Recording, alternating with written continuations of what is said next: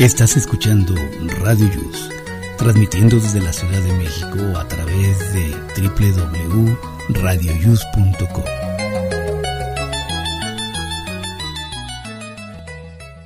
El siguiente programa contiene escenas de conocimiento explícito, con diálogos cargados de curiosidad, que pueden afectar la sensibilidad de personas no acostumbradas a hacerse preguntas sobre el mundo que las rodea.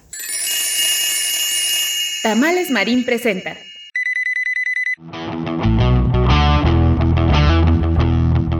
Hoy en Aquí estamos México. Estamos de fiesta. Cumplimos dos años acompañándote. Gracias por seguir con nosotros. Comenzamos. radioius.com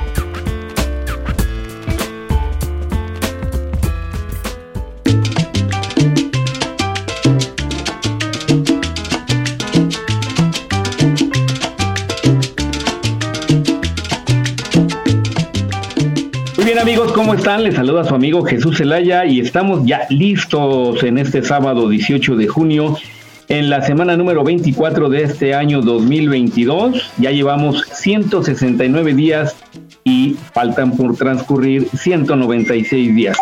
Eh, hoy, como siempre, les voy a dar datos sobre las efemérides. Hoy es Día de la Gastronomía Sustentable. Además, es Día Internacional del surf, aquella tablita que se usa en las olas, sobre todo en las playas de California. Y también el Día Mundial contra la Incineración y el Día Internacional del Sushi. Con esto me acordé eh, de, un amigo, que le decíamos el sushi. Creo que hoy es mi día favorito, chavos. Eh, vientos. Y por supuesto, mañana, mañana es Día del Padre, así es que... Eh, pues, Ay, de veras con un excelente y eh, bonito regalo para su papá. Muy bien, adelante Miguel. Gracias Jesús, gracias, muy buenos días, bienvenidos al programa número 114 de Aquí estamos México. Quiero corregir que el año, digo, el año pasado, la semana pasada dije que era el 112 y era el 113, entonces hoy es el programa 114 que hacemos para ustedes con mucho gusto y pues vamos a iniciar rápidamente, vamos a saludar a Amon que hace eh, honor en visitarnos nuevamente, en participar, porque se ausenta, se va de viaje a Europa, ya nos, nos humilla. A Dubai, se fue a, Dubai, se va a ir a Qatar. Oye, se va a llevar a la Guardia Nacional, ahorita platicamos de eso, va a ir bien custodiada. Hola, Mon, muy buenos días. Buenos días, ¿cómo están? Saludos a todos. Feliz de estar acá. Ándale en tu visita a México. Qué bueno que nos visitas, que visitas nuestro país. ¿Dónde andas? ¿En la Ciudad de México? Sí, aquí ando. Muy aquí en la Ciudad de México. No he salido. Bueno, sí salí, pero dentro de México. Ah, también saludar a nuestro compañero Jaime Rivas, que anda trabajando, pero bueno, va a tener también el informe de la Ciudad de México. Hola Jimmy, muy buenos días. Buenos días a todos, pues ya estamos listos para empezar este programa. Aquí estamos México, sábado 18 de junio. Mañana es Día del Padre, entonces pues quiero enviarle una felicitación de una vez a todos los papás que nos están escuchando y agradecerles que nos permitan llevarles diversión, información. Quédense con nosotros, tenemos hoy temas muy, muy interesantes. Y pues gracias, acompáñenos tomándose un cafecito, un tecito y al ratito les cuento qué hay sobre el clima. Síganos escuchando y pues acá andamos pendientes, Mike. Muy bien, Jimmy, pues cuídate mucho en esta mañana fresca. Tú que andas en moto, ten mucho cuidado porque ha habido muchos accidentes. Y más adelante, en punto de las 11 o pasadito de las 11, nos das tu reporte de la ciudad y nos das mayor información acerca de la cancelación del simulacro de sismo que estaba programado para este próximo martes 21. No sabemos los motivos, a ver si tú sabes, nos los dices por favor y también cómo nos va a ir en el clima. Bueno chicos, pues continuamos con este programa. Van está malita por glotona. Anda en casita ahorita reponiéndose, la pobre. Te mucho, por, al dos por uno del pozole y pues yo creo que comió mucho. es que sí es pesado, ¿no? El pozole es, por lo regular es muy pesado y si abusas, pues te cae de, de lleno. Bueno, pues ya se irán incorporando nuestros demás compañeros y compañeras. Vamos a iniciar. Oigan, ya viene el Día del Padre, viene un día pues muy especial para los que somos papás y los que tenemos papás y pues bueno, hay que aprovechar este fin de semana. Qué bueno que siempre es en domingo, ¿no? Es el tercer domingo, sería este. El tercer domingo del mes de junio. De junio, ¿verdad? Pues bueno, muchas felicidades a todos los que van a celebrar con su papá. Y yo a mi papá le quiero mandar una felicitación, seguramente vamos a estar comiendo mañana. Y entonces, pues un abrazo a todos ustedes por el esfuerzo que han hecho por todos nosotros, sus hijos, y a los padres eh, irresponsables, un jalón de orejas para que se hagan cargo de esos hijos que han dejado por ahí, hombre, que, que hoy en día afortunadamente ya se les da mucho apoyo a la mujer, ¿no? Eh, Jesús, en estos casos, que cuando el papá ya ha abandonado sus obligaciones pero aún así es difícil, ¿eh? aún con todo el apoyo que les dan a las mujeres. Es difícil a veces hacer que algunos padres desobligados pues cumplan con sus obligaciones, ¿no? Y dado que dicen no tener trabajo, y eso es realmente donde está el, el, el problema, ¿no? Que aunque está la ley que los puede meter a la cárcel, pero pues como nadie está obligado a lo imposible y de veras hay gente que en verdad quiere conseguir trabajo y no consigue. Lo que sí me pareció bien, esa constancia de no deudor de pensión alimenticia está buena, ¿no? Que a veces te la pueden pedir en algún, este, para matrimonio se pedirá, o sea, si se va a casar con alguien, creo que ya la piden, ¿no? O la puede solicitar. ¿Quién sería la, la, la prometida?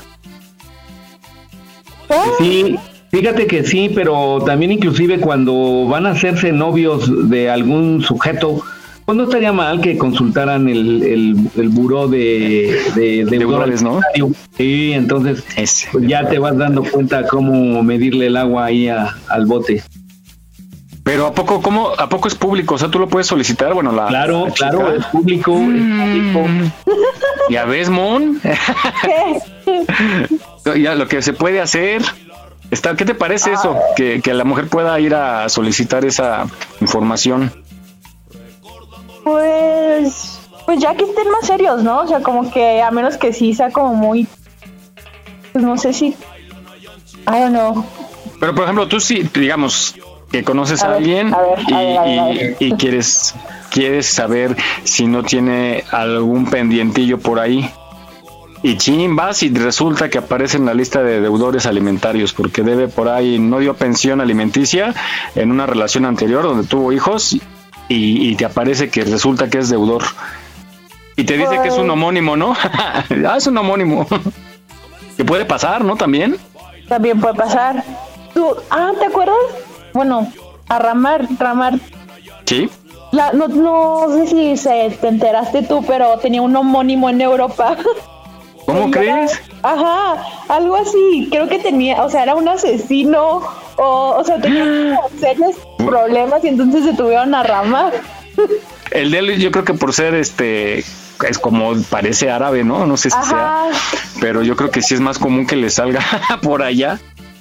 Un terrorista, imagínate. Aquí abundan los nombres, o sea, los homónimos. Sí, sí claro. Pero la verdad es que no sé, o sea, no sé si me, o sea, creo que depende de cómo vaya la relación.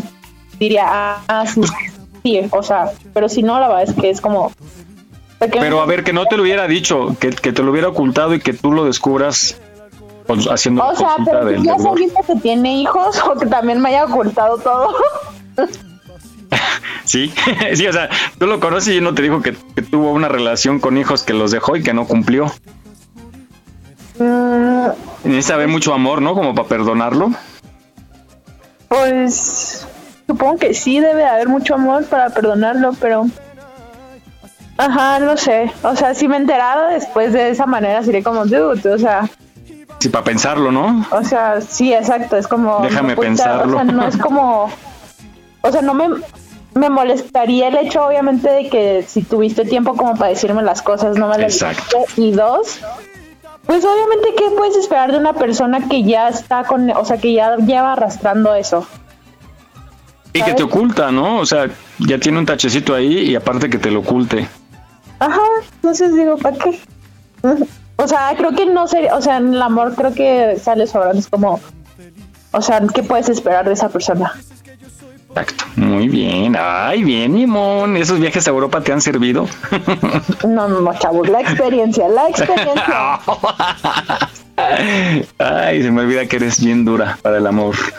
Bueno, Pues vamos. Oiga, también, también una de las cosas preocupantes luego que hacen romper las relaciones y que abandonen la familia es el alcoholismo. Hoy queremos iniciar con una reflexión acerca del alcohol. Pongan mucha atención porque sí tiene razón, el alcohol domina muchas cosas, destruye muchos hogares y destruye vidas y mejor hay que medirle el agua al alcohol, al alcohol para que nos alejemos de este vicio. Vamos a escucharla. Y voy a verte llorar sin tantita pena. ¿Me conoces? Soy el príncipe de todas las alegrías, el compañero de todos los goces humanos y mundanos, el mensajero de la muerte, el rey que gobierna el mundo. Un mundo muy mío, en cuyo reinado soy el amo. Estoy presente en todas partes, en todas las ceremonias. Ninguna reunión es tal sin mi presencia. Fabrico adulterios, hago nacer en los corazones pensamientos negros y criminales. A jóvenes y adultos los hago inmorales y los contemplo satisfecho. Soy el padre de la corrupción, de la desgracia. Enveneno la raza y la sangre mancho los hogares. Traigo el envilecimiento y la depravación, la locura, el crimen, el suicidio. Yo acabo con la familia. Ocasiono conflictos en todos los países. Y entre todos los hombres, crímenes y desgracias. En los hogares, hago nacer niños raquíticos y retardados yo soy causante de las enfermedades más dolorosas e incurables.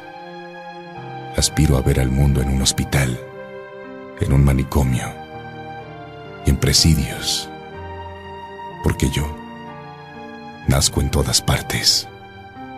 Mi patria es la tierra, mis esclavos los hombres y mujeres, mi casa el infierno. Yo soy el rey. Su Majestad, el alcohol.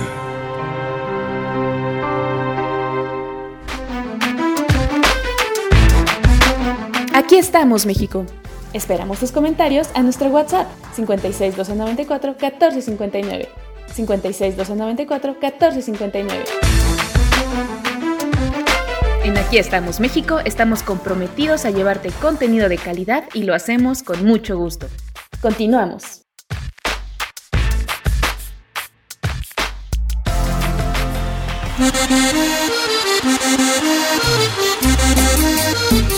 Muy bien, pues eh, muy importante y muy interesante esta reflexión. Digo, el alcohol siempre, todos los abusos son malos, ¿no? Yo creo que hay algunos que, en, aunque no sea un abuso completo, siempre es malo y uno de ellos es el alcohol. Adelante, Miguel. Sí, es bien difícil. Yo no tomo, ¿no? Nunca he tomado, no me gusta ni me gustaría pero tengo amigos que los que toman la copa social, ¿no? Eso está, me parece bien. Obviamente, pues el alcohol sí que les gusta a muchos y, lo disfrutan, pero yo creo que hay que saberlo manejar, ¿no? Este, disfrutarlo, disfrutar el momento, disfrutar el, evento, disfrutar con quién estás. Y, qué mejor, pues vivimos, venimos al mundo a disfrutar de los placeres y uno de ellos para mucha gente pues es el alcohol. Y sobre todo, desgraciadamente, eh, está tomando más terreno con los menores y con mujeres, porque también antes era más hombres que mujeres y ahorita ya yo creo a la par. Pero pues nada más como, como controlarlo, ¿no? Y disfrutarlo todo, como dices, todo con medida, que decía por ahí un eslogan. Y así se, se aprende a disfrutar. Ahora, ¿quién se cayó? bueno, ¿tú, tú, tú, este, ¿cómo eres con el alcohol, mi mon? ¿Copa pues, social o...? Pues no ni tan social, o sea, no solo, o sea, no soy de tomar alcohol. No me gusta la cerveza, no me gusta el vino. Tomaba cuando estaba en la prepa y así. Y la verdad es que después terminaba sintiéndome mal por días. Era, ¿qué necesidad tengo de gastar dinero en esto que hace que me sienta mal como por una semana? Claro. O sea, a veces no sé, se me antoja cuando estoy comiendo así súper pues ya sabes, dándome mi buena y así. Pero de ahí en fuera la verdad es que no. O sea, tengo una roomie que justo todos los días cuando terminaba de trabajar, copa y copa y copa. Y conozco gente que llega de trabajar y toma. Y para mí es como, pues no, la verdad es que no. Pues no, no. No le ve sentido. Aparte de que no le veo sentido, la verdad es que no me gusta como el sabor. O sea, lo, Ah, cuando tomo un drink, tiene que saberme dulce o como acidito o enchiloso. Entonces lo que me gusta más es como ese sabor, ni siquiera es el sabor del alcohol. Entonces si encuentro un drink que sea un... O sea, que sea pues con chilito, pero que no tenga alcohol, pues me lo tomo. Pero, Ah, pero sí, soy como fan del alcohol, o sea, como que no, no he encontrado una bebida así de ah, alcohólica que diga, wow, me encanta, vamos a tomar. Ok. Yo igual, no le, no le encuentro el, el gusto, vamos. Me, me gusta cómo huele el vino, por ejemplo. Me gusta mucho cómo huele y digo, ojalá supiera a lo que huele.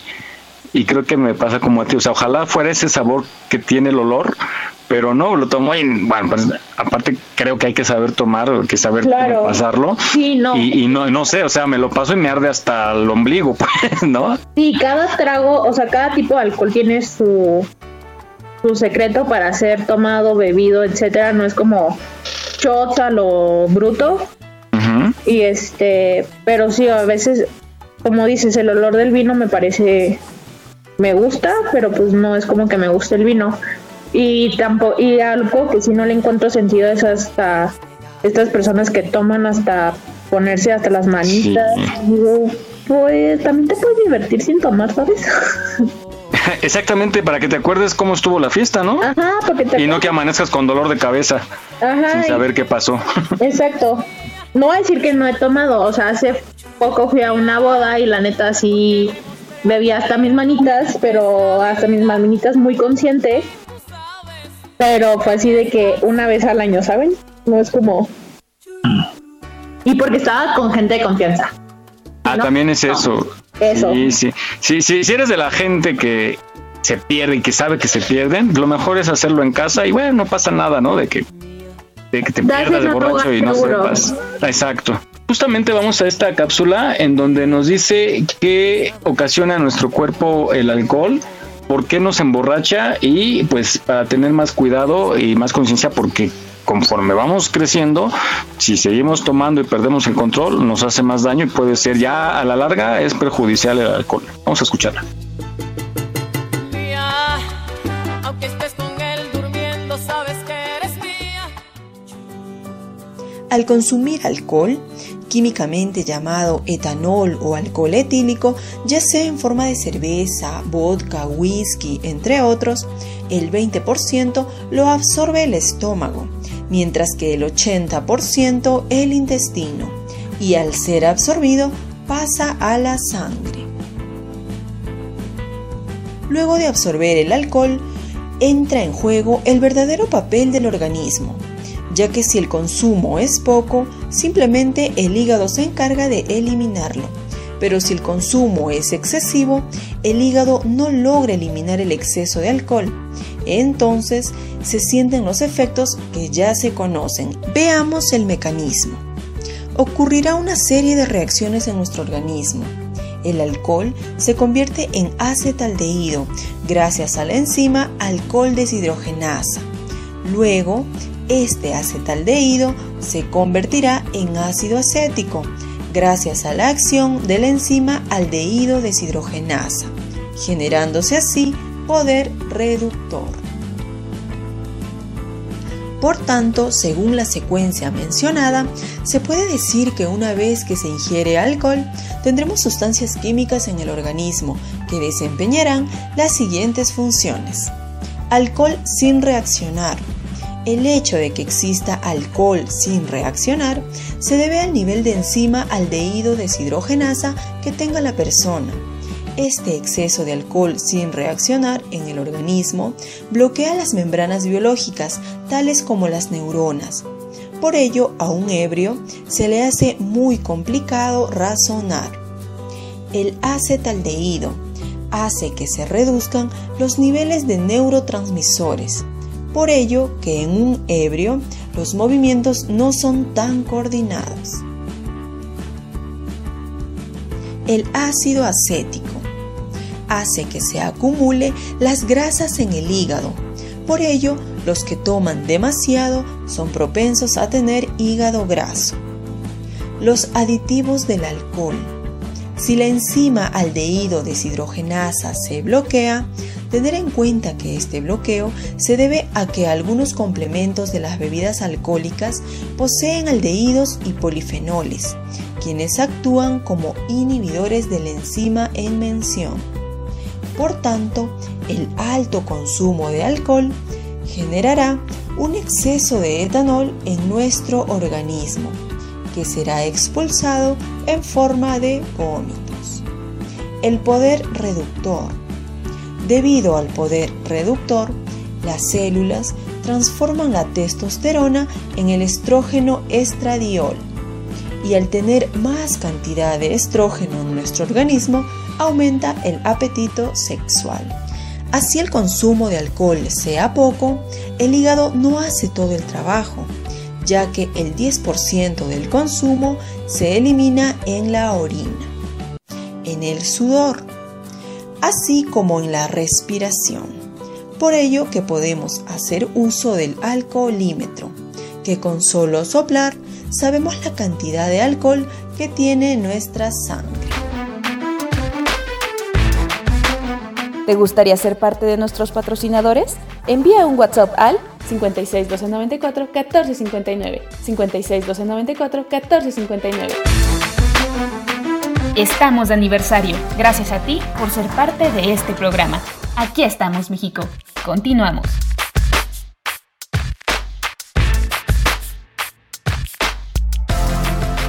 Bailé con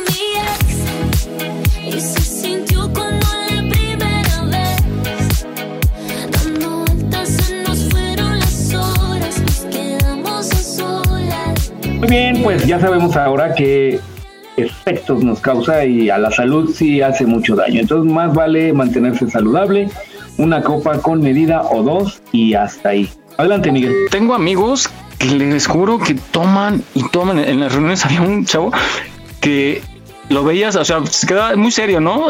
Pero coherente y seguía platicando y tomaba y tomaba y, sin embargo llegaban otros amigos y a la tercera copa ya estaban pero perdidos, perdidos así ya haciendo desfiguros y este este cuate enterito, yo no sé cómo le hacía, si son es cosa del organismo de cada quien o tenía algún truco, pero realmente e- es curioso, ¿no? A mí, a mí casi no me gusta ir a las fiestas precisamente por eso, cuando no hay alcohol.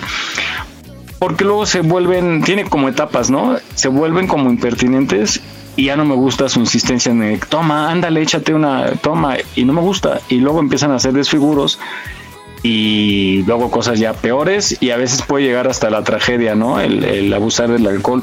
¿Ustedes cómo, cómo han visto a sus amigos? ¿Qué, ¿Qué actitudes tienen cuando empiezan a tomar? Los que se ponen ya bien locos, acá bien El malacopa, el famoso malacopa, el llorón, el chistoso, el... no, hay de varios tipos. El te quiero mucho, ¿no? El, el querendón. Eres mi hermano, te adoro. Oye, pero también sí es cierto que te dicen la neta. O sea, Por que eso te dice confiesan. mucho que los niños y los borrachos. Y los borrachos, ¿no? Yo digo que sí. Sí, ¿verdad? Como que se abren más, el alcohol los desinhibe, ¿no? Para decirte lo que realmente sienten o lo que, o lo que saben. Hay el que se vuelve el galán, así que todas las puede y todas las tengo, y se vuelve el super galán. Ándale. El peleonero también. ¿Cuáles son los más molestos? Los malacopa, esos que, que se hacen los chistosos y además ofenden o, o son pesados en sus chistes. Que se quieren hacer los chistosos, ¿no? También. Pero de manera pesada, o sea, un chiste. Ajá, burlándose, ofendiendo. Ándale, ándale. Humillando. Sí. Oye, también hay infidelidades. Oh, hay un dicho que dice, mujer que toma, mujer posible. Oh, Este, ¿What? muy machista, machín, digo, machín, tú, este, Jesús. Sí, no, bueno, es, es un dicho, digo, así, así Pero lo hay, machista, es sí. meramente comentario, ¿no? Pero un dicho que dice, mujer que toma, mujer posible. Em, Podría ser. em, no. Oye, no, y también, ay, a ver, Mimón, a ver, también yo he visto mujeres que tomadas se besan entre ellas, besos de amigas. Y eso es cierto, porque le he preguntado a varias y si así les, les preguntas, oye, ¿tú te has besado con otra mujer en una briaga? Y la mayoría te contesta que sí. Mm, pues supongo que- Digo, no es la norma, ¿no? Pero No, o sea, un gran porcentaje. sí, pero, o sea, no es, no es la norma, pero justo hace unos días estaba viendo un post de una amiga que es lesbiana y justo como que le hacen muchas preguntas así de sobre su sexualidad y abordó este tema de las mujeres, o sea, el tema de el lesbianismo, la bisexualidad, el tema todo con las mujeres y es como o sea, no te sabría decir. Yo me acuerdo que cuando estaba más chica no era tema de cuando me besaba, sino cuando nos ponían retos era como, güey, pues es que no no es algo que vaya a afectar quién soy. O sea, Claro. ¿sabes? O sea, y era, ah, sí, bésate con no sé qué. Y tampoco era el beso así de, vamos, beso de, I don't know, De pasión, ¿no? Ajá, sino el pico. En las pedas no sé, porque sí en las pedas nunca me ha pasado. Y la verdad es que hace muchísimos años, muchos, muchos, muchos, muchos, muchos años que no salgo. Y no pasa de ahí. O sea, ya después. Es que justo. A lo mejor se acuerdan, nada más fue el momento y creo que se abrieron en ese momento, se encontraron, se demostraron y no pasó de ahí. Exacto. No modificó, como dices, no modificó su forma de ser. No, porque no tiene, no, o sea, no es que esté conectado con quién. No está vinculado, exacto. Sexualidad. Pero sí, creo que ella abordó, o sea, te digo, esta amiga abordaba el tema y comentaba que en su creencia, o sea, no es que sea ley, no es como que para, no es que ella diga afirme por todas nosotras o por todo el mundo, sino por lo que ella cree que sucede más entre mujeres porque los hombres sienten que si se besan con, ot- con otro hombre como que su virilidad, su masculinidad es como ah, me voy a volver gay y es como dude, o sea no tiene nada que ver una cosa con la otra. Claro. La verdad es que estaba de- o sea yo sí estoy de acuerdo con ella Pero la mayoría de los hombres sí lo pensamos así, ¿eh? O sea, de hecho, hasta yo he visto mujeres que van de la mano, pero, o sea, dos hombres de la mano, pues, como que no, digo, no, no, no, no, no, como que se siente hasta media repulsión. Sí, claro. Pues vamos a, a esta cápsula que nos dice, que nos da unos tips de cómo tomar alcohol sin emborracharse. Vamos a descubrir ese gran secreto.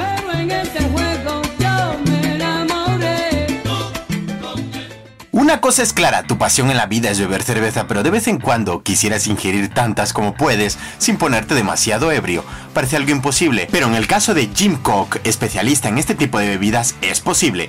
Su labor consiste en ir de bar en bar probando cervezas, pero ¿cómo resistir noche tras noche bebiendo sin perder la conciencia? Aquí te revelaremos el secreto del fundador y director de la Boston Beer Company y de la famosa marca Sam Adams. Aunque participa en diversos festivales donde se ingieren cantidades industriales de cerveza, parece que este hombre es inmune al alcohol, aunque no lo hace de manera natural, sino que tiene un pequeño truco. En una entrevista para Squire, mientras bebía con el reportero, reveló el gran misterio, que ahora puede cambiar para siempre tus salidas de fiesta. Joseph Waits fue un genio en el mundo de la cerveza, pues tenía varios grados académicos en prestigiadas universidades y era conocido como Dr. Joe, y a decir de Koch, fue este personaje quien le dio a conocer el secreto para beber y beber sin embriagarse. ¿Estás listo? Pues la receta es sencilla, levadura simple, de la que puedes comprar en cualquier tienda, una cucharada por cada cerveza antes de empezar a beber y para que sea mejor la puedes mezclar con yogur. Dr. Joe fue pionero en la fabricación de cerveza artesanal y de hecho Koch lo considera como el mejor cervecero de la historia, quien le ayudó a perfeccionar algunas de sus cervezas y le compartió el secreto de la levadura. De acuerdo al doctor, la levadura seca contiene una enzima llamada alcohol deshidrogenasa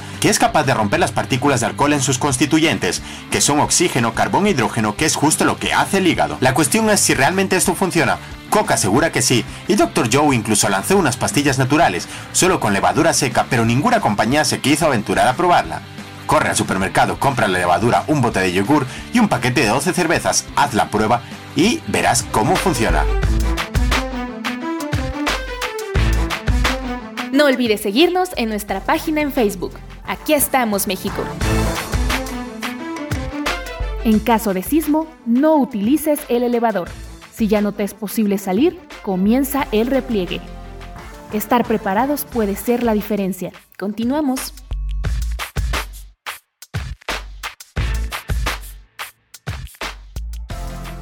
¿Qué es lo que pasa, maestro? Lo que pasa es que la banda está borracha, está borracha, está borracha.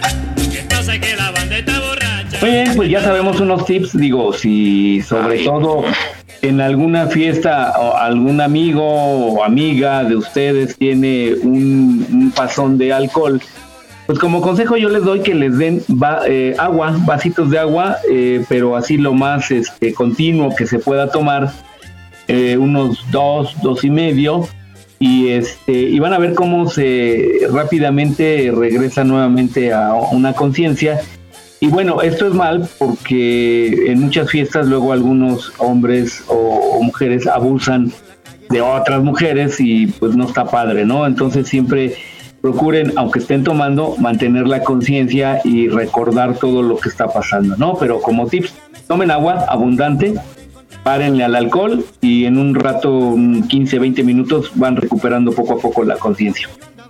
Adelante, Miguel. Oye, ¿qué, qué es lo que les hace daño cuando están crudos? Hay algo muy peligroso, no sé si es la sandía. La sandía. Pero sí, sí, sí se pueden morir, ¿no? Sí, cómo no. Pero ¿por qué razones? ¿Por lo Ajá. frío? ¿Por lo dulce? Por lo frío, por lo frío de la sandía. Sí, pero sí, sí sé que es súper peligrosísimo comer sandía. Yo no creía, eh, por ahí cuando iba en la prepa, este, se me pasaron las copas y andaba medio crudo, como normalmente se le llama. Y dijeron, no, tómate una cerveza o tómate una otra cuba más. Y dije, no, ¿cómo voy a creer que eh, eh, después de haber tomado alcohol, con más alcohol te vas a sentir mejor? Pero sí es cierto. Será. Porque yo estoy leyendo que al contrario que tiene, que los hidrata. Dice, rápidamente les leo lo que encontré aquí en la página de Fórmula. Dice, luego de una buena fiesta, lo primero que queremos hacer es abrir el refrigerador y encontrar un poco de agua, refresco o cerveza helada para quitarnos la sed lo que nos provoca la cruda, por el exceso de alcohol en el cuerpo. Seguro que en alguna ocasión has pensado en comerte un pedazo fresco y jugoso de sandía, pero uno de tus amigos o familiares te ha impedido hacerlo con la advertencia de que puede ser mortal. Ah, este mito ha sido transmitido de generación en generación bajo el argumento de que la sandía es muy fría y podría causar graves estragos a nuestro estómago calientes por todo el alcohol en él, un choque de temperaturas que podría causar graves problemas. Sin embargo, se ha demostrado que la temperatura no tiene nada que ver con la resaca, pues de ser así, tampoco se podría beber cerveza fría. Mm, un remedio considerado infalible para curar la cruda. Es cierto. Lo cierto es que comer frutas después de una buena borrachera podría ayudarte a recuperarte más pronto. En especial la sandía, pues al tratarse de una fruta rica en, en L-citrulina, un nutriente que puede aumentar el flujo de sangre, podría ayudarte a disminuir el dolor de cabeza asociado a la cruda. Ah, y o sea que no, entonces era mito, hemos vivido engañados, Jesús. Oye, pero yo no lo haría, ¿eh? O sea, si yo prefiero no comprobar y digo, si un día me vuelvo a poner así, eh, yo no- sandía, Nel. Pero mejor te hidratas con agua, ¿no? Porque hay una pancita. ustedes que han estado, ustedes que han estado crudos, es- sé que les da mucha sed, ¿no? Y, ¿Y la agüita? ¿O será mala el agua? No, el agua, agua simple, según lo que yo he escuchado, no, pero la sandía sí lo he escuchado de mucha gente. Y ya inclusive sí me han dicho, será coincidencia o que habrá sido, pero gente que sí me contaron, no, tío, así sí se murió porque comió sandía. Pero bueno, habría que investigar más sobre ello. Más a fondo, ahora sí que una opinión médica. Que opine la ciencia y la experiencia. Ándele. Así es que amigos, si este día del padre se van a poner hasta las chanclas, el otro día échense una sandía y nos hablan. si ya no nos hablan, si ya no nos hablan es que sí les hizo daño. Sí, es que sí, les hizo daño. vamos a hacer la prueba, vamos a reclutar a 10 voluntarios, ¿no? Y que coman ¿Que sandía. se quieran morir? Pues que quieran experimentar, no, en bien de la ciencia. Vamos a, a ponerlos. Vamos, ahora sí que lo que está de moda es ciencia del bienestar. ¿No? Para que nos den este información y datos que nos sirvan para salvar vidas, ¿no? ¿O no? Pues hablando de estos, hablábamos de estos malacopas y, y payasos que se sienten galanes. Vamos a esta cápsula que nos dice cinco tips de un características de un verdadero caballero. Ahorita regresamos con Mon para que nos diga si es real o qué es lo que no le gusta de los hombres y qué les llama la atención. Vamos a escucharla. Bueno, la primera de ella traer su caballo, de ahí deriva la palabra caballero. Vamos a escucharlo. Ay, entonces ya no quiero. Sí, que No te roben cab- como en las películas. Eh, ¿no? No, chavos, no. Número 1. Cuida tu higiene y tu aseo personal. La gente podrá olvidar lo que dijiste. La gente podrá olvidar lo que hiciste. Pero la gente nunca podrá olvidar cómo les hiciste sentir. ¿Y sabías que hay una forma que va a lograr que seas memorable, tanto para bien como para mal, y es tu olor corporal. ¿Sabías que para las mujeres el sentido del olfato suele estar mucho más desarrollado que en los hombres? Por lo tanto, ellas son mucho más sensibles. ¿Y recuerdas la última vez que estuviste en presencia de alguien que olía realmente mal? Tal vez eso sucedió hace meses o incluso años y todavía recuerdas ese momento, pero si hueles realmente bien, vas a ser muy atractivo. Y hábito número 2, tomar la iniciativa. Y es que si eres un hombre que toma la iniciativa, en otras palabras, que lidera su propia vida, que sabe qué es lo que quiere y lo demuestra, las mujeres te van a respetar. Las mujeres no te van a respetar ni admirar si estás continuamente pendiente de lo que ellas piensan, de lo que ellas quieren hacer, de si les gustas o de si no les gustas. Las mujeres quieren a hombres que se sienten orgullosos de sus propias vidas. Hombres que no se abandonan a sí mismos para estar con otra persona, porque las mujeres desean unirse a la vida de un hombre con una actitud magnética. Por favor, nunca le preguntes ¿dónde te gustaría ir esta noche? o ¿dónde te gustaría cenar? No, no le preguntes eso. Un hombre que toma la iniciativa, un hombre que lidera su propia vida, sabe qué restaurantes le gustan o qué tipo de actividades le divierten y sabe que va a hacerlo tanto si viene ella como si no. Y hábito número 3. Cuidar tu estilo. ¿Sueles salir de casa con lo primero que sacas del armario y cruzas la puerta sin mirarte en el espejo? Si haces eso a menudo, este hábito te importa y mucho. Porque ¿qué tipo de hombre crees que prefieren las mujeres? ¿Ese hombre descuidado y que no tiene un estilo que realmente le parezca sexy? ¿O un hombre que se mira en el espejo y trata de encontrar la camisa, o los pantalones, o los zapatos, o el cinturón, o el peinado que más le favorece. Ese hombre que antes de cruzar la puerta se mira en el espejo y se siente tremendamente sexy. Y hábito irresistible número 4. Potencia tu condición física. Porque a las mujeres les encantan esos hombres que cuidan de su cuerpo, que hacen ejercicio o que practican algún tipo de deporte. Pero la clave no es solo el aspecto, sino lo que hay más allá. Si eres un hombre que tiene la prioridad de cuidarse a sí mismo, si eres un hombre que piensa que lo más importante para él es hacer ejercicio porque entonces se va a sentir mejor, cuando la gente vea que haces ejercicio, se va a dar cuenta que lo haces porque te valoras a ti mismo. Y precisamente cuando empiezas a valorarte a ti mismo, los demás empezarán a valorarte. Y por último, hábito número 5. Relaciónate con otros hombres. Para atraer a una mujer, lo que debes hacer es despertar su lado más femenino. Y la mejor forma de despertar su lado más femenino consiste en despertar tu lado más masculino. Y hoy en día demasiados hombres pasan demasiado tiempo rodeados de mujeres o han sido influenciados por una madre dominante o por un padre poco dominante. Y en ese momento su masculinidad ha caído en picado. Si quieres despertar tu masculinidad, necesitas rodearte de otros hombres, quedar con ellos y hacer actividades de hombres. Y no solo con ellas, sino que además vas a potenciar tu virilidad, tu masculinidad, y ellas te lo van a agradecer. Aquí estamos, México. Esperamos tus comentarios a nuestro WhatsApp 56 294 1459. 56 294 1459. En Aquí estamos México nos complace trabajar para ti. Gracias por tu preferencia. Continuamos.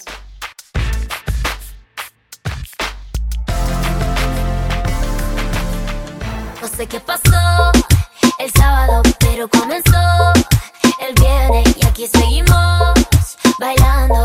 Este party dura 24/7. No sé qué pasó. Muy bien, ahora regresamos y ya sabemos cuáles son aquellos tips de los caballeros. Adelante, Miguel.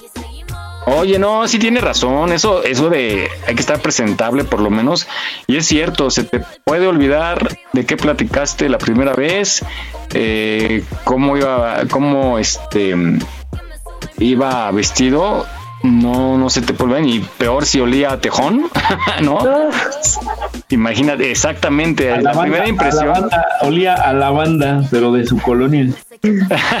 Yo por eso llevo siempre con unos quesos, muchachos. Ya les dije, con mi caja de quesos. Te traje unos quesitos más que huelen mucho, ¿no? y ya, se acuerda de los quesos y ya no de tu mal olor. Pero sí, ¿qué, qué es lo que ves en un hombre mon- o las mujeres en general o tú? ¿Qué te gusta cuando conoces a alguien por primera vez en tu primera cita? me conocen y saben, pues me dedico a la imagen, al vestuario, entonces sí, sí me fijo en el vestuario de que esté planchado, vaciado, limpio, este, los zapatos limpios también. ¿Que huela rico a loción o natural? ¿O no importa? Eh, o sea, es que saben que a mí me, me hace, o sea, me marean mucho los, los perfumes, entonces también, y me, o sea, me provocan náuseas. Entonces es un, como, o sea, sí, pero a la vez no, o sea, como que poquito. Porque si no, después ando así de que, ugh, o sea, toda nauseabunda. De hecho, estuve Que se saliendo queda el olor. con alguien y a mí no me gusta el sabor del café. O sea, no, yo no tomo café y no me gusta el, el sabor que queda después de haber tomado café. Entonces me acuerdo que, un- o sea, como que un día me dijo algo de un café y yo así de, pero si tú no tomas café y me dice, yo no tomo café cuando estoy contigo o cuando sé que te voy a ver. Y yo, ¿por? O sea, como por.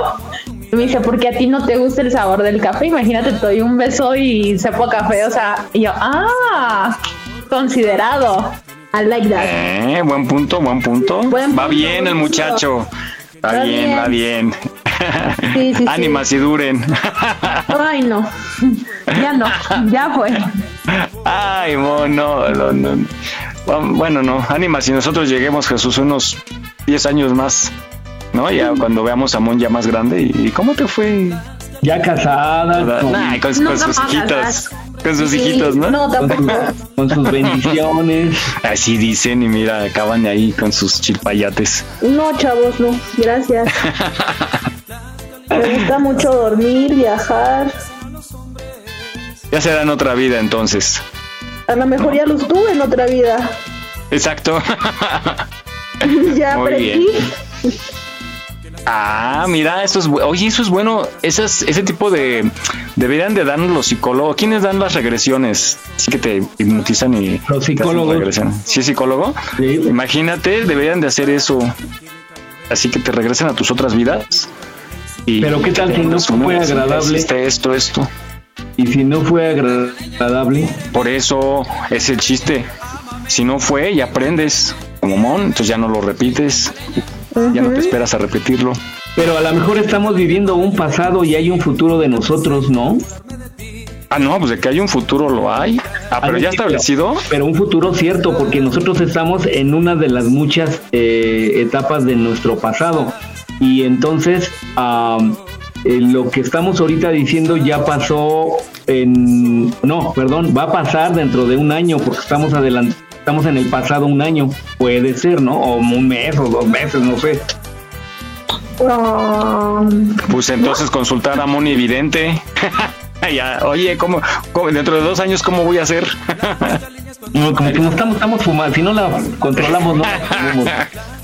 O sea, estamos hablando de temas del alcohol y cosas así, chavos, gente Sí, público, no ah, crean y eso que no tomamos. tomados, o sea, no. Solamente debrayamos. Estamos filosofando. Exacto. Y sin tomar. ¿Ven que sí se puede? De- Decir tonterías sin tomar. Eso, eso mismo pensé yo, eso mismo pensé yo. No, pero a ver, no está lejos, muchacho. Pues eh, vamos a hablar tan solo de la pandemia. Nadie pensaba que íbamos a vivir en algo a ese nivel, ¿no? Ni, ni en las películas. Ahorita ya las películas de verdad tienen que ser muy cañonas para que nos sorprendan, porque antes de la pandemia nos sorprendía cualquier película de ciencia ficción. Y ya vivimos una pandemia que no creíamos que lo íbamos a vivir, cambió muchas cosas. Pero yo a lo que iba era que estoy sorprendido y sí creo que se están haciendo estudios y que algún día no me vayan a comparar con la mujer esta alienígena que habla como alienígena, ¿sí la vieron en redes? Ay, sí. Pero me encanta. Pero- porque ahora ya hay una noticia que dice, salen a desmentir que no habla con alienígenas. Y es como, ah, ¿really? Ah, sí. O sea, porque tú sí sabes cómo hablan, ¿no? Exacto. O sea, que- O sea, uno porque sabes tú cómo hablan ellos dos, porque, um, ¿really? Sí, es falso, así no hablan, ¿no? Exacto. Sí, entonces yo creo que si algún día nos van a poder, es que el cerebro a mí me impresiona la, la computadora que tenemos, la gran computadora que tenemos en la cabeza cada quien, y que algún día nos van a conectar a algún equipo y van a sacar toda esa información y a lo mejor, ¿por qué no? Podamos visualizarla, Sí, ¿no? necesito una. no me acuerdo dónde dejé un cuaderno, ¿no? Mi, mi diario. No, una, o sea, que te pongan un aparato que anote todo lo que piensas en un día. Imagínate para personas con ansiedad y cosas así. O sea, como yo, estaría buenísimo al final de, ah, mira, todo esto pensé, wow. Ah, pero eso sería en audio, entonces. Tú, tú, tú lo pides en archivo en audio. en En MP3. audio, escrito, o sea, No, pero ah, lo que, pero lo que sí soñaste, estaría- la verdad es que sí estaría buenísimo. tus recuerdos, imagínate tu infancia. eh, o sea, si yo te pregunto ahorita, oye, a los 10 años, ¿te acuerdas cómo eras a los 10 años? Y, y a lo mejor vagamente te acuerdas de lo más relevante, ¿no? No, ni de lo plano, más ¿no? relevante. Ay, fíjate. No me acuerdo. Pero a lo mejor escarbando y te conectan y, ah, mira, aquí está en tu gaveta de los 10 años y que te saquen todo lo que viviste, lo que viste. Imagínate. Buenísimo. Oye, está bueno. Vamos a hacer una película así, un guion. ¿No? Le metemos Seguramente ya hay, like. Sí. Oye, Es que yo, yo, ojalá y nos toque vivir algo, a lo mejor no así, pero ese avance de la ciencia, así como cuando empezaron con, ¿se acuerdan esas imágenes de los perros que les cortaron la cabeza y los siguieron manteniendo con vida? What? ¿A poco? Jesús. Sí, esos experimentos, claro.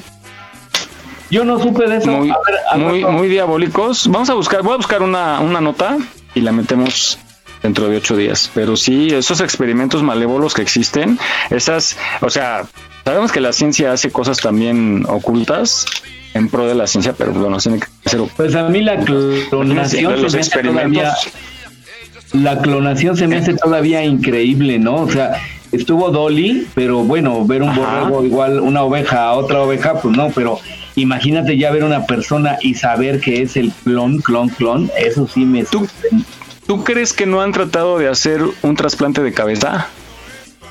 Yo digo que sí, yo hasta ya de haber clonado a alguien persona ya lo han de haber hecho. Seguramente. Yo si fuera científico yo sí lo haría, si fuera eh, eh, sí, yo sí lo haría. O me clono Sí, a mí, seguramente, pues, me sí, clono estás- a mí mismo. Ándale, para que mandes a tu otro yo a trabajar. No, pero va a estar muy chavo. Ah, no, pero, pero clónalo igual. De hecho, yo iba a hacer una tesis y se llamaba La relación jurídica del, clona, del clonado con su origen. O sea, ¿qué es? ¿Es su papá, su primo, su hermano, su tío? ¿Qué es? Ah, o sea, ya. y no hay regulado nada. Entonces, se vio complicado y dije, no, me voy a tardar un chorro. Y ya... Pues viene siendo tu otro yo. Sí, pero no está regulado en ningún lado eso. Uy, bueno, imagínate que se te salga de control. O sea, no nos vayamos muy lejos. O sea, ¿no han visto la noticia de que al, un trabajador de Google ya está diciendo que ahora su compu- la computadora siente y ya tiene a mind of his own?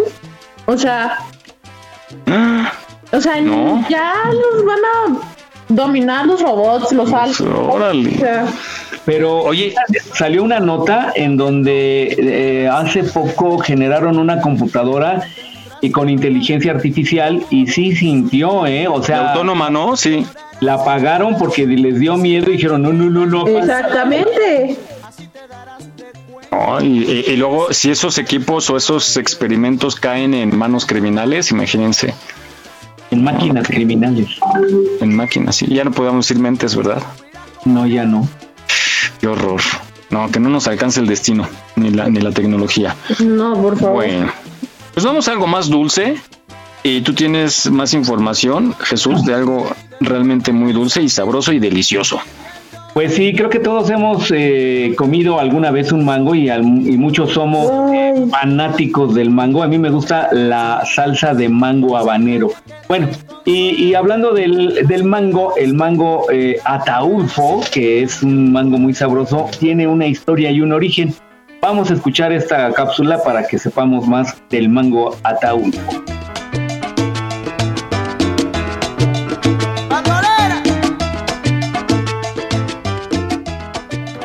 Ataulfo Morales Gordillo fue platero y también fue dueño de una joyería que se llamaba, por cierto, El Zafiro.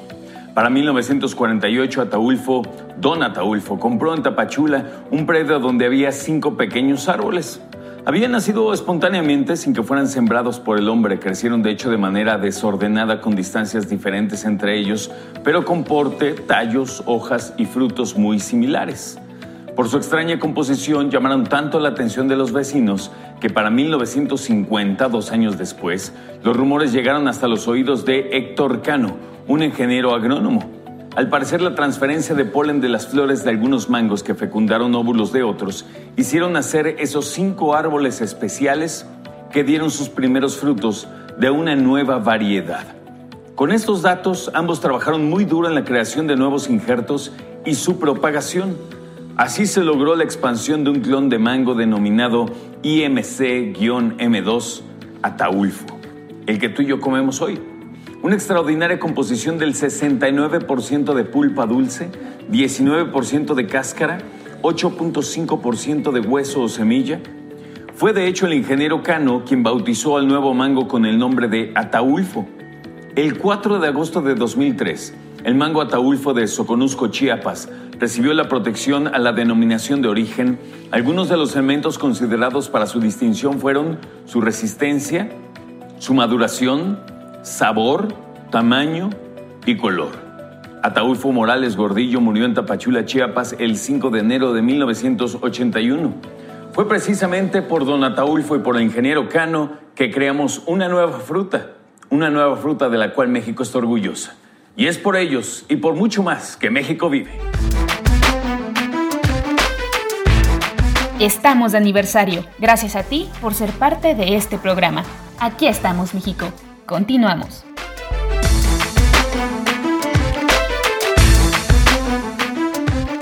Goza el acordeón.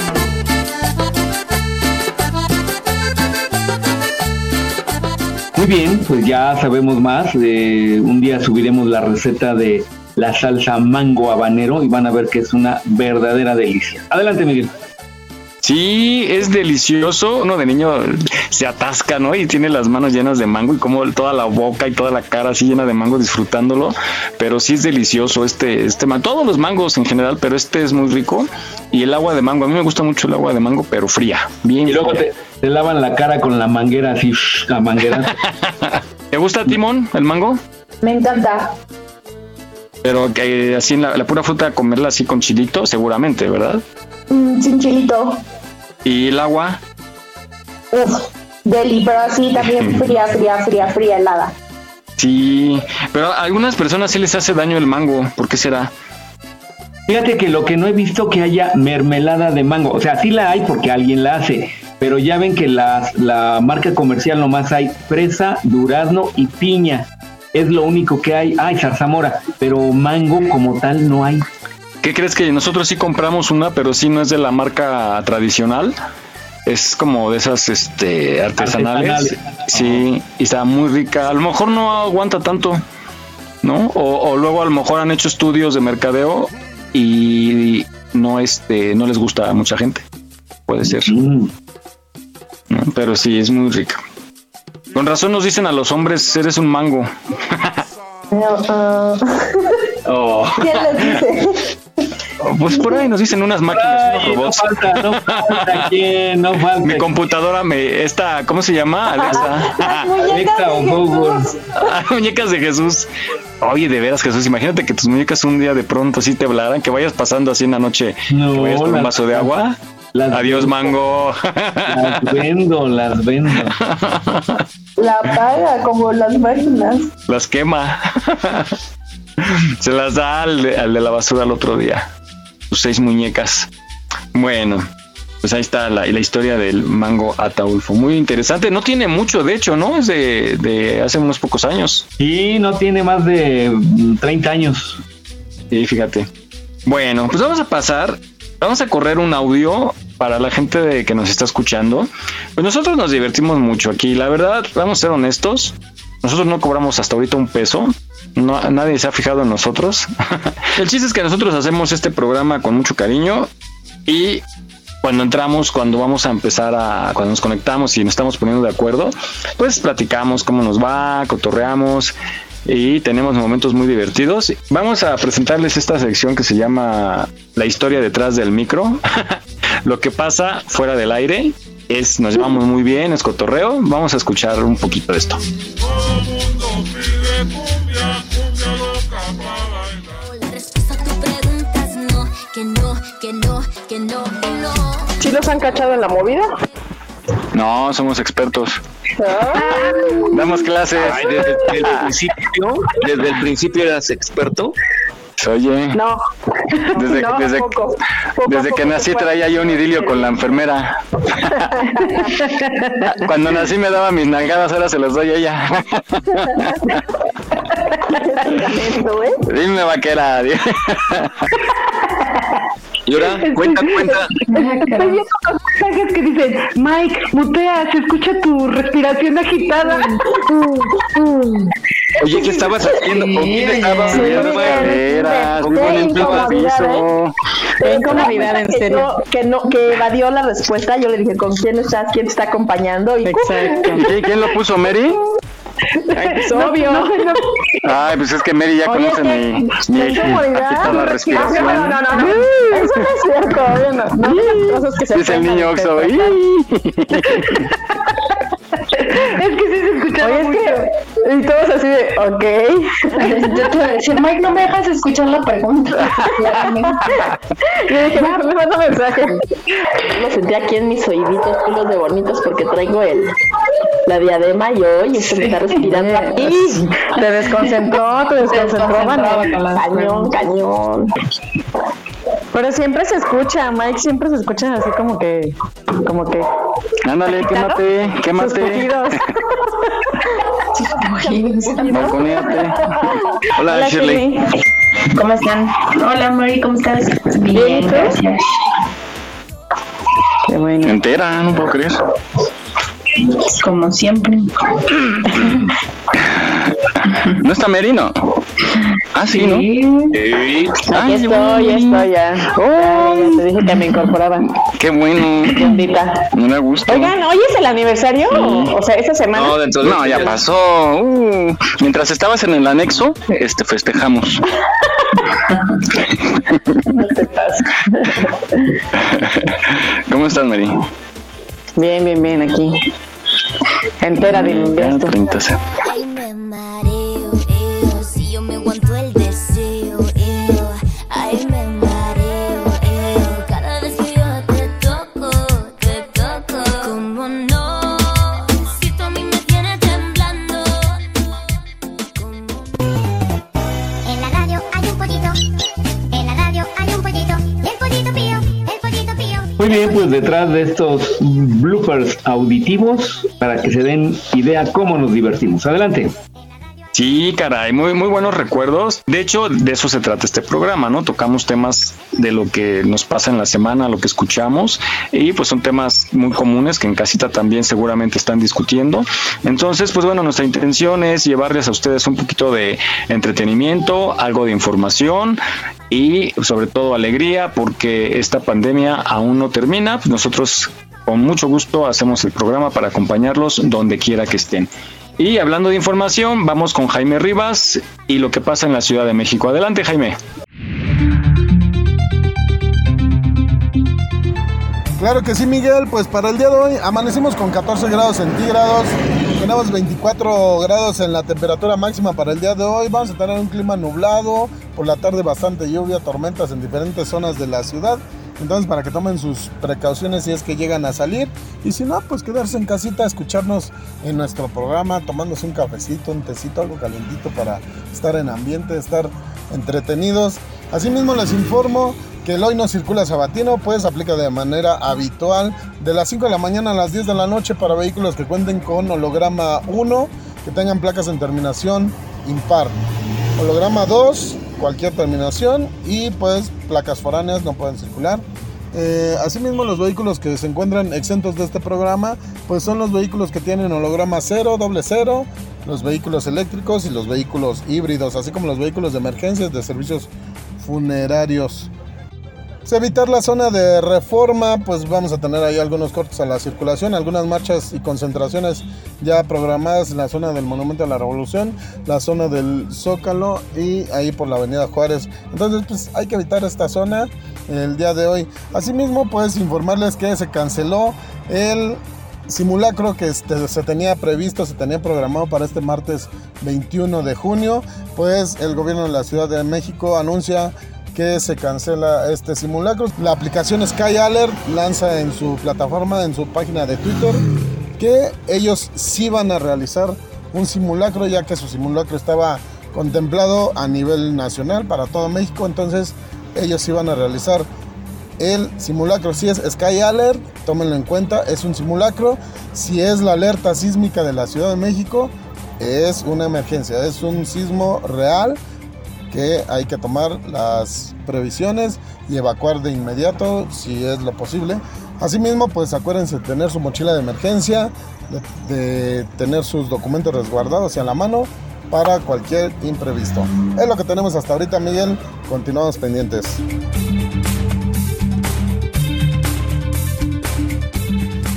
Gracias Jaime, cuídate mucho. Y pues tú que andas en motocicleta, ten mucho cuidado. Ha habido demasiados accidentes y más ahora que está lloviendo, el piso está resbaloso. Para la gente que no sabe, una gota de aceite regada en el pavimento es muy peligrosa para los motociclistas porque con el agua ahorita se derrapan y ha habido accidentes fatales, todo por alguien que tiró aceite en el camino. Pues vamos a, otra información, Jesús. Esto del peso, de esta moneda que usamos aquí en, en México, tiene su buena historia y tú tienes más información. Y así es, Miguel. Pues bueno, yo ahí interesado por llevarles información de utilidad. Pues nuestra moneda es el peso, pero ¿de dónde proviene ese nombre que le dieron a la moneda? Pues bueno, vamos a escuchar esta cápsula para saber el origen del nombre de nuestro peso mexicano. Vamos a escucharla. Cuando los españoles llegaron a México emplearon durante los primeros años las monedas que habían traído de Europa. También se mandó a fundir y marcar todo el oro que habían encontrado en Tenochtitlan. Con el tiempo se generó la primera moneda mexicana, utilizando los metales preciosos que abundan en todo el país. La primera moneda nacional fue el oro de Tepuzque, una moneda de cobre con muy poca cantidad de oro que fue rechazada por los indígenas. Al no ser usados estos pequeños discos, el uso del cacao y la plata sola se extendió por más tiempo.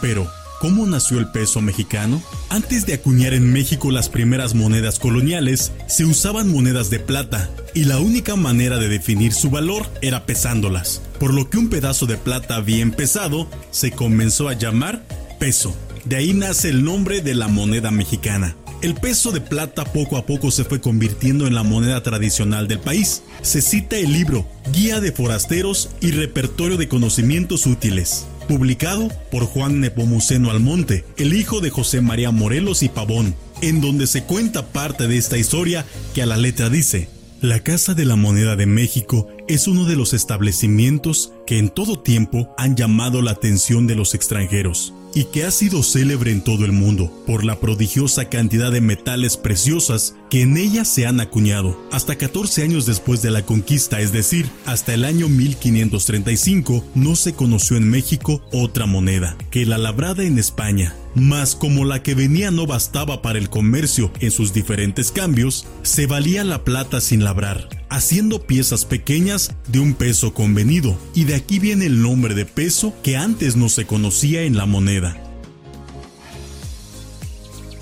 El peso duro. La historia del peso inició cuando arribó a la Nueva España el virrey Antonio de Mendoza, quien traía consigo la creación de la primera casa de la moneda de América. Fue así que en 1535 es fundada la de México. La primera moneda que se acuñó contenía 27 gramos y medio de plata y fue llamada Real de a 8 o peso duro. El cual dejó atrás la moneda de poca calidad que se impuso al principio. Así es como desde entonces el peso ha representado a México en todo el mundo y gracias al comercio de otros sitios de América también se acuñaron otros pesos. Desde 1535, las monedas mexicanas son fabricadas por la Casa de las Monedas de México y desde el 15 de marzo de 1861 se dividen de acuerdo con el sistema métrico decimal.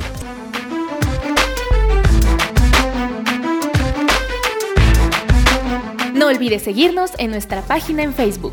Aquí estamos, México.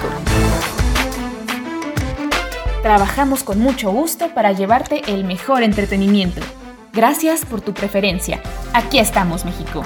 Continuamos.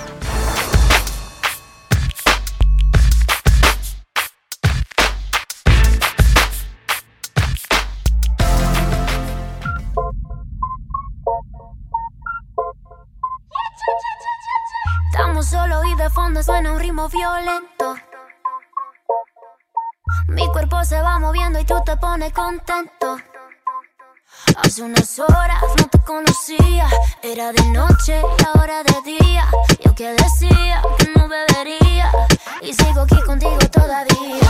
No sé qué pasó el sábado, pero comenzó el viernes y aquí seguimos bailando.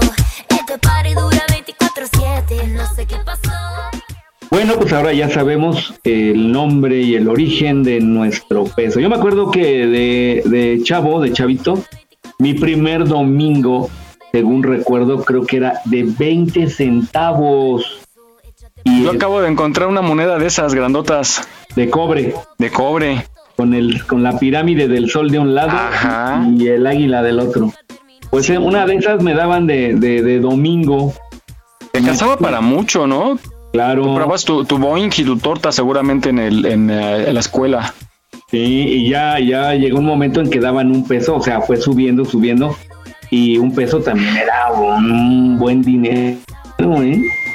Claro, pero en esa época estaban las moneditas de 5 centavos, porque yo me acuerdo que compraba mi Boeing de triangulito, mi sándwich que tenía atascado de mostaza y las orillas de jamón. se me antojó un sándwich? Con harta mostaza. ¿Te gusta la mostaza? No, o sea, un sándwich de queso, amarillo, jamón y mayonesa. Ah, harta mayonesa. Ah, qué rico. Y, un, y chilitos en vinagre. Ándale. Oh. Sí. Les voy a si están en contar algo. casita. Sí, síguenos contando, por favor. Bueno, con, con papitas. Sí, Jesús. A mí me tocó, cuando yo era niño, tendría 5 o 6 años, todavía me daban monedas de a centavo. ¡Ay! ¿Cómo crees? Les voy a enviar una foto de esas monedillas. Por ahí Yo lo- tengo, yo, yo conocí, seguramente, pues también yo, pues yo tengo una bolsita, tengo monedas desde centavo, 5 centavos, 10 centavos, las de 20 centavos, estas que platicamos, y tengo una que yo no, no la ubico, pero tengo una de 25 centavos. Mm. Oye, ¿tienes granos de cacao y de café? no, pero te lo cambio por maicito.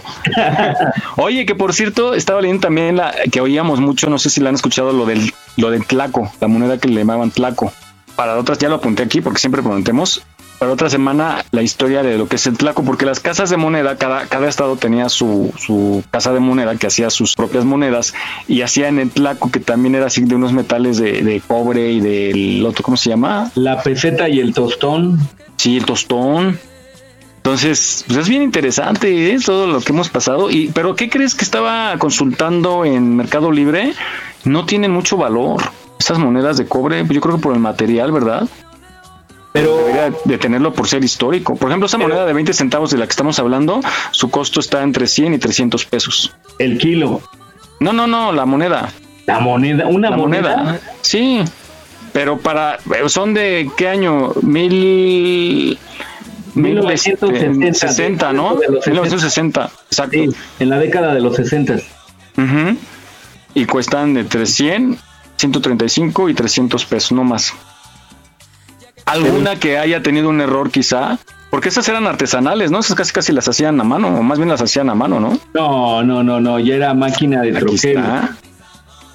bueno, vamos a, a tener la capsulita para otra semana, pero sí a mí me sorprendió el bajo valor que tienen comercialmente y porque dije, pues yo tengo dos, bueno, ya tengo 600 pesos, ¿no? Ahí ahorrados. Bueno, pues ahí está la historia del peso. Vamos ahora también este este parque, hay muchos parques aquí en la Ciudad de México muy bonitos, pero hay uno muy particular por acá, que es la colonia Florida. No, es la colonia Nochebuena y Nápoles. Ah, ok. La parte de atrás ya da la Nápoles, entonces. No, la parte no, a la parte norte es la Nápoles. La parte norte de ese parque es la Nápoles. Y la O sea, parte ¿qué sería? poniente, la parte poniente es la Nochebuena. Ok, la que da Insurgentes. Ajá. Avenida Insurgentes, ok. Ah, Para la gente que nos escucha fuera de la Ciudad de México o en el extranjero, la Avenida Insurgentes es una avenida de las principales en esta ciudad que corre de norte a sur y sur a norte y, y es una de las más, más saturadas siempre, pero que nos llevan de un extremo a otro de la ciudad. Y ahí está este parque que tú tienes la historia, Jesús, sobre este maravilloso parque. Muy bonito, por cierto. Así es, y además la avenida Insurgentes es la avenida más larga de la República Mexicana. Eh, ah, literalmente atraviesa eh, la Ciudad de México, eh, ahí a la altura de, Cuerna- de la, el ingreso a Cuernavaca, de Cuernavaca, la carretera libre de Cuernavaca y la de Cuota, hasta la salida a Pachuca en la estación Indios Verdes. Entonces, esa es la, la avenida más larga de la República Mexicana. Y muy bien, hablando del Parque Hundido, este famosísimo parque que está ahí sobre insurgentes a la altura de. Vamos a ponerle que, que está algo más, más notorio que esté por ahí. Pues la colonia Nápoles. Y bueno, vamos a escuchar esta cápsula para saber por qué se le dice hundido y por qué es que aparentemente está hundido. Vamos a escucharla.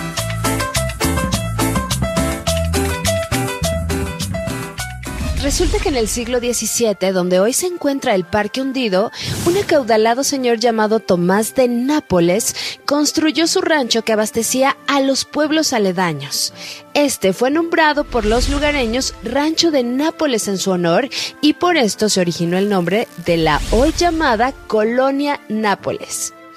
En el siglo XIX, en el rancho de Nápoles, se construyó una ladrillera y ésta se encargó de agujerar la tierra para extraer la abundante arcilla que había en el subsuelo, lo que generó que el nivel de la calle fuera más hondo en la zona de la ladrillera. Al venderse esta en los albores del siglo XX, los nuevos dueños plantaron árboles en el lugar creando en ese espacio un bosque que llamaron Bosque de la Nochebuena, razón por la cual la colonia adyacente se llama hoy Colonia Nochebuena. Pero el bosque se convirtió en un parque, el cual desde que la gente comenzó a visitarlo lo llamó Parque hundido por el notable declive que se experimentaba al entrar en él y aunque su nombre oficial es Parque Arqueológico Luis G. Urbina, siempre lo hemos conocido como el famoso Parque hundido. Estamos de aniversario. Gracias a ti por ser parte de este programa. Aquí estamos, México. Continuamos.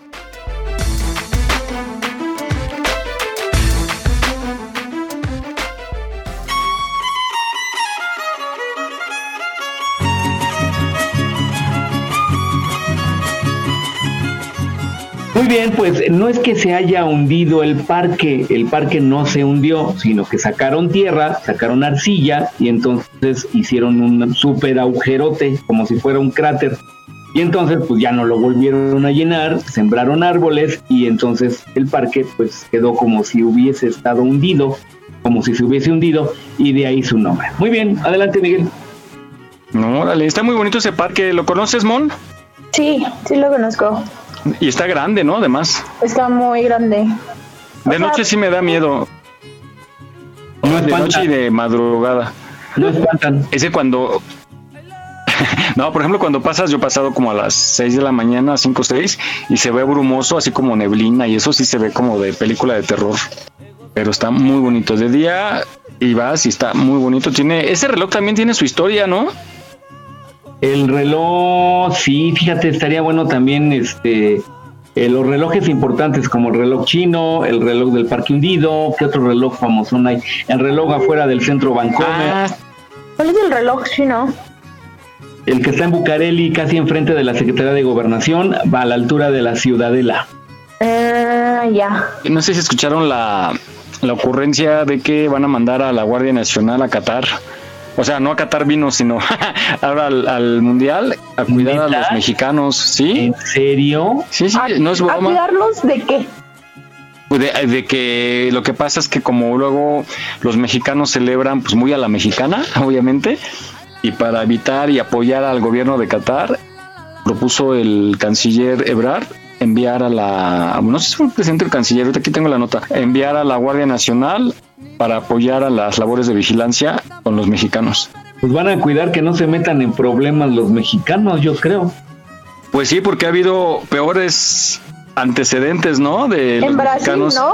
Ajá, de los fueron los, unos unos panistas, ¿no? Que, ajá, unos- que que agredieron a una mujer El que apagó la flama del soldado desconocido en Francia.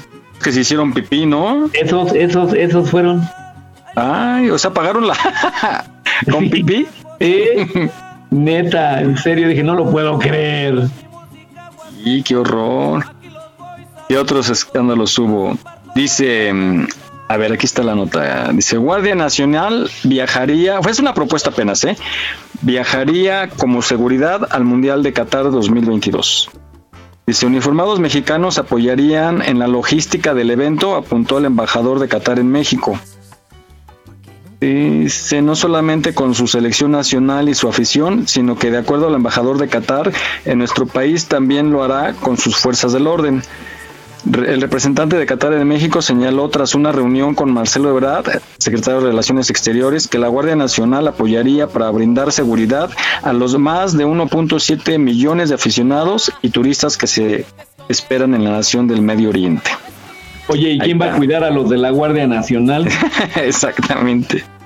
No, es que está cañón. Imagínate la logística. O sea, aparte es un país con unas costumbres e idioma totalmente diferente, un estilo de vida diferente. De hecho, ya están dando las. El mismo embajador dio algunas. eh, sugerencias de lo que no hay que hacer allá y una de ellas aquí que sobresale es está muy penado andar sin camisa y los mexicanos somos muy de andar sin camisa cuando acaba un partido, ¿no? y más si gana. Aunque sean hombres. Sí, sí, sí. Y sí, tienen sus costumbres muy, muy. ¿Por qué no se llevan una camiseta como de esas que hasta tienen estómago de lavadero? ¿Sí las han visto? Ah, sí, que está marcado, ¿no? Pues fácil, se llevan una camiseta de esas y ya se la ponen y órale. Sí, bueno, pero qué ocurrencias. Pero bueno, esperemos que si se hace, que todo salga con éxito y quede en alto el, el nombre de México, porque ya ha habido muchas vergüenzas, ¿no? Ay, de- bueno, fíjate, haciendo tanta falta en otros lados, bueno, los van a mandar allá a Qatar. Ay, ay. Ahora ya va a haber una lista muy grande de aspirantes a la Guardia Nacional por querer ir al Mundial. Vamos, Miguel, nos Gratis. nos apuntamos. Va. Y bueno, pues ya vamos a nuestra última nota. Se trata de los consejos para cuando vas de viaje y vas en avión, sobre todo en el aeropuerto. Oigan, ¿ustedes ya conocen el nuevo aeropuerto? No. ¿Y les gustaría? No. Que no, ¿verdad? Quiero ir nada más ahí a Por verlo. y a curiosear. A mí también, digo, eh, eh, evidentemente es nuevo y hay muy buenos comentarios de gente que ha venido hasta acá, pero muy malas experiencias en la cuestión del trayecto. O sea, gente que ha venido de Tijuana. ¿Cuánto se hace, Mon? Tres horas y cachito. Tres horas. Y luego, cuando no es temporada alta, los costos no son tan caros, ¿no? Del vuelo. Si vienes de uno de Guadalajara, ¿cuánto es de tiempo de Guadalajara? ¿Que ¿Será una hora y media? Una hora y cacho, ¿no?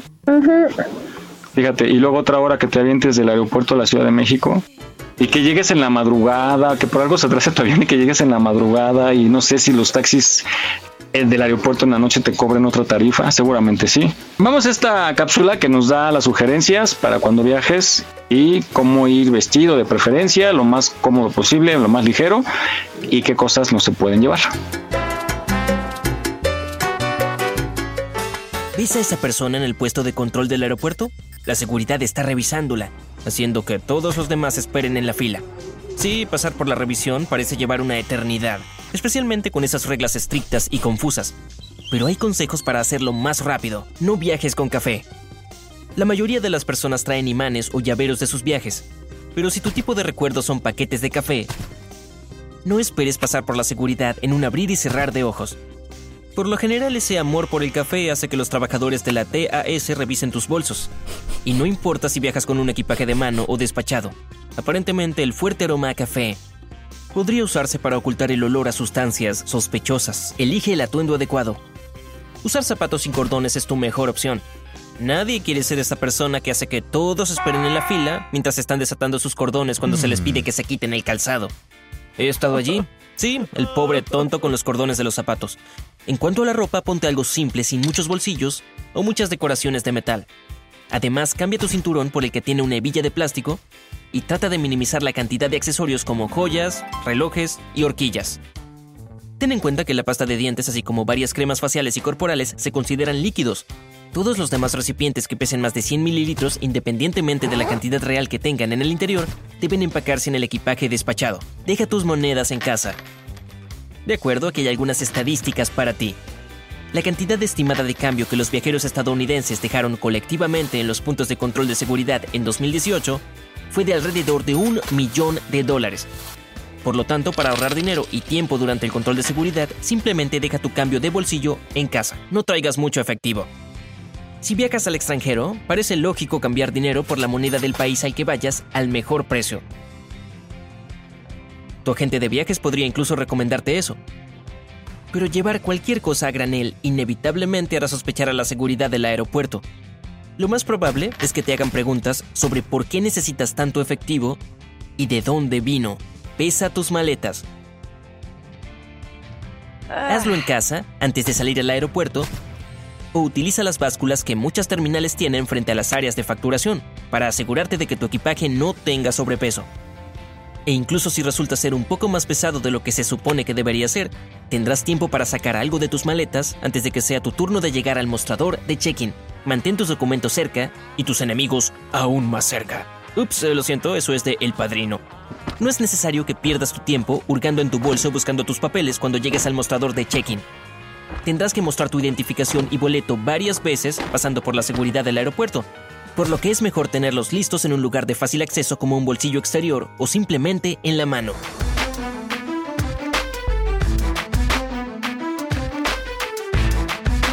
No olvides seguirnos en nuestra página en Facebook. Aquí estamos, México. En caso de sismo, no utilices el elevador. Si ya no te es posible salir, comienza el repliegue. Estar preparados puede ser la diferencia. Continuamos.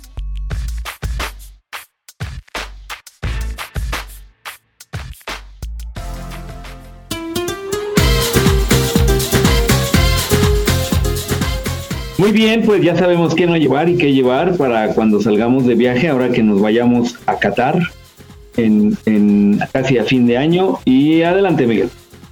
Sí, qué difícil, pero sí, vamos a organizar una salida y, va- y vamos narrando y lo subimos a la página. Seguramente es muy bonito, hablan muy bien del, del diseño y todo, pero pues está vacío todavía. ¿Del diseño de qué?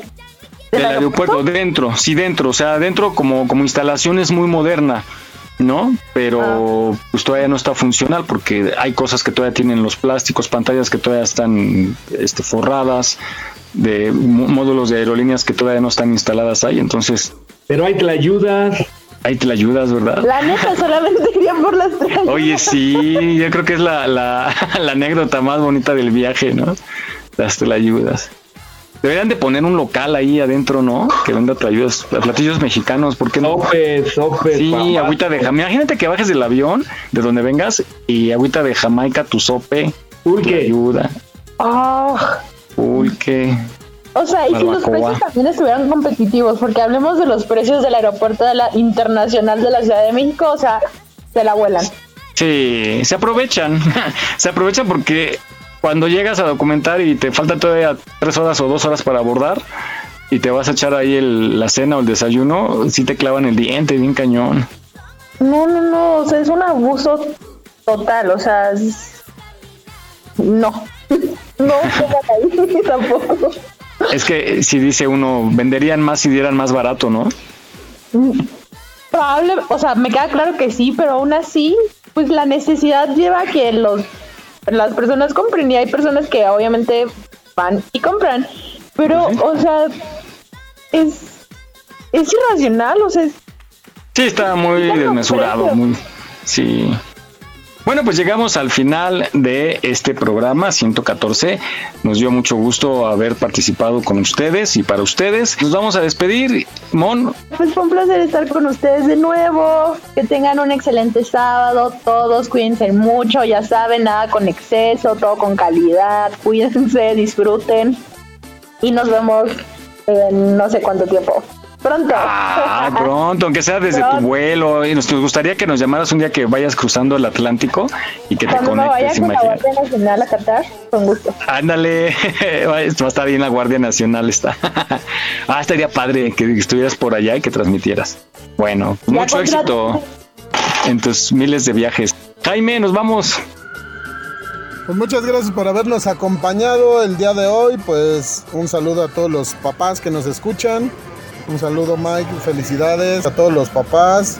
Eh, quiero mandar un saludo en especial a mi papá que pues mañana es Día del Padre y el lunes es su cumpleaños. Entonces pues esperemos poder eh, pasar un rato con él el día de mañana. Y pues, ¿qué más me queda decir? Que muchas gracias. Saludos a todos y pues los esperamos el próximo sábado en Aquí estamos México. Gracias, Jaime, por tu reporte. Cuídate mucho. Recuerde, se canceló. Al momento está cancelado el simulacro de sismo para este martes 21. No va a haber, así es que si escucha la alerta sísmica, se trata de un sismo real. Entonces, pues con calmita, tome sus cosas y salga a buscar un punto seguro. Bueno, gracias. Los esperamos la próxima semana en punto de las 10 de la mañana. Escúchenos por www.radioyus.com. Adelante, Jesús.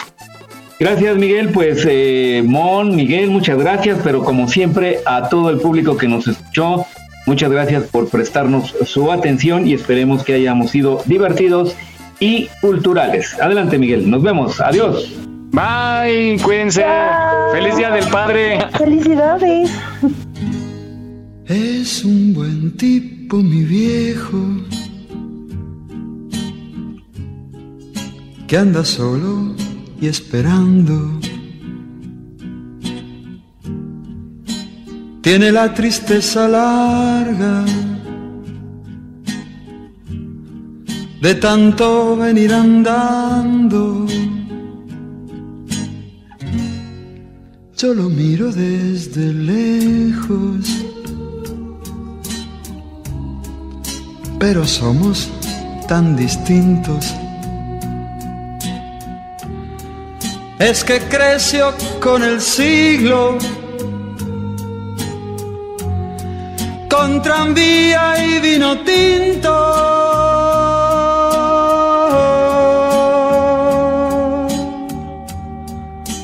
Viejo, mi querido viejo. ahora ya caminas lerdo, como perdonando el viento. Yo soy tu sangre, mi viejo.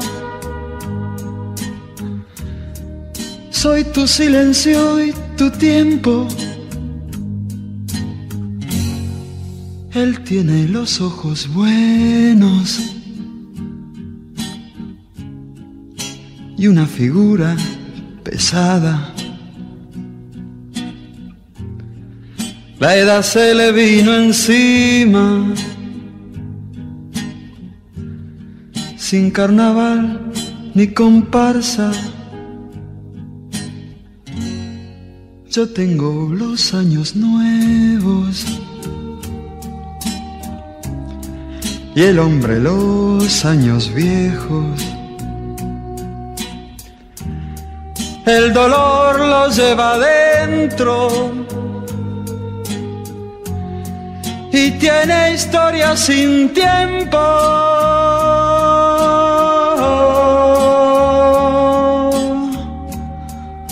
Viejo, mi querido viejo, ahora ya camina lerdo. como perdonando el viento. Yo soy tu sangre, mi viejo. Soy tu silencio y tu tiempo. Yo soy tu sangre, mi viejo yo. Soy tu silencio y tu tiempo. Yo soy tu sangre.